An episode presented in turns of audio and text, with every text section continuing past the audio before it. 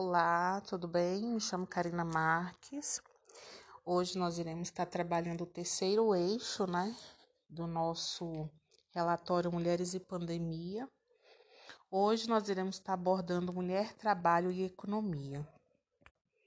O primeiro ponto dessa nossa reflexão de hoje é fazer uma análise da situação das mulheres em trabalhos informais é, enfatizando aqui o nosso município de Cidade Ocidental, os bairros, né, as chácaras, é, abordar também os pequenos né, e as médias empreendedoras e enfatizando mães, mulheres em empregos mal remunerados.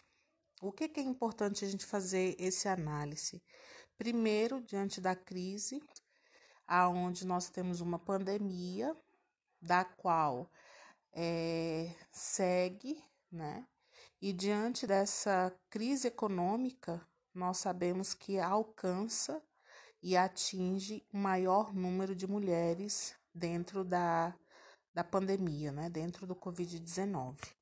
Eu tenho alguns dados aqui relacionados à, à linha, né? A renda média é, fica em média 145 reais mensais, é, destacando que dentre essas pessoas, a maioria das mulheres são negras, mães, chefes de família e são elas que sustentam seus lares sozinhas, né? Então, hoje aqui, esse eixo da mulher, né, dentro do, do mercado de trabalho, a gente não pode deixar também de estar tá destacando, a maior parte dessas mulheres são autônomas, são empregadas domésticas, são microempreendedoras individuais e trabalhadoras informais. A minha reflexão aqui também segue, né, diante da situação das mulheres que além de estarem, né, nessa situação de informais, elas ainda é, são mães, né? Nós sabemos que o, o sistema opressor, né?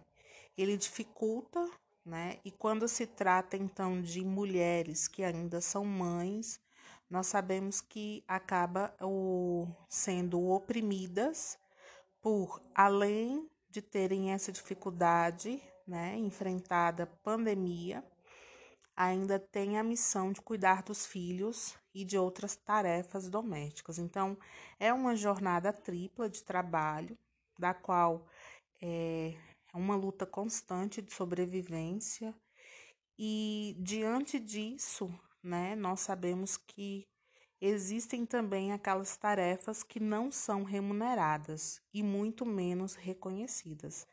Então, diante desse cenário, né, instável, né, das quais nós mulheres nos encontramos, é importantíssimo, né, também fazer uma reflexão pós-pandemia, né, diante desse cenário. Eu vou repassar para vocês aqui dados, né, do PNAD, aonde o Brasil ele tem um recorde de 41,4% dos trabalhadores na informalidade e dentro dessa, desse relatório, a gente tem aí 38,806 milhões de trabalhadores.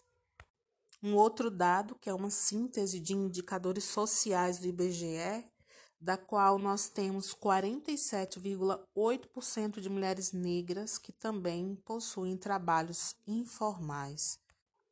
Aí, nesse momento de pandemia e a reflexão pós-pandemia, nós, né, eu convido vocês que estão me ouvindo, que acompanham, né, esse, esse meu podcast, é fazer uma reflexão do seguinte, né, para as mães e principalmente é para aquelas que cuidam dos filhos, que nesse momento todos estão fora da escola, é, de que forma, né, que nós é, iremos, mulheres, né, nos dedicarmos é, horas no cuidado da casa, dos filhos, né, com relação também aos trabalhos remotos das crianças, né, das atividades, das aulas que todas estão sem aula por conta do coronavírus, é importantíssimo que se haja, né, uma até pelo distanciamento social também, essas medidas de prevenção contra esse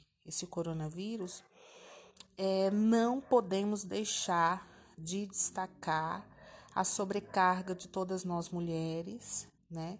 A exaustão das mulheres que estão trabalhando em casa, num trabalho remoto.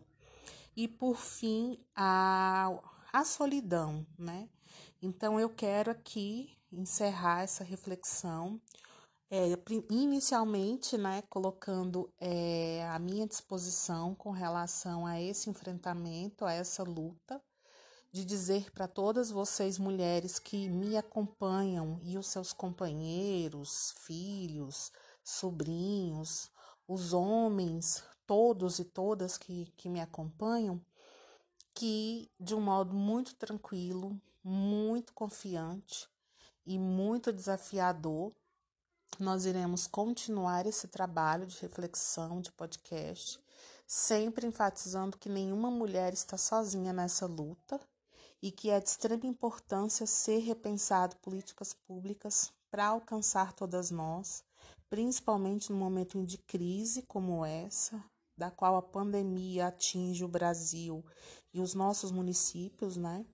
E que essas mulheres que têm esses trabalhos informais e também aqui também sempre me solidarizando com as companheiras profissionais temporárias né, da educação, de que é importante que haja essa reflexão do poder público municipal e estadual para que envolva né, em suas pautas políticas que promovam né, e reconheçam e reduzam essas diferenças no trabalho não remunerado entre as mulheres e valorizar essas pequenas produtoras. Eu quero aqui é, destacar principalmente da nossa região, do nosso município, as artesãs, né, as produtoras locais que produzem seus é, adornos, né, seus doces, é, os seus crochês, e que elas também tenham essa garantia de trabalho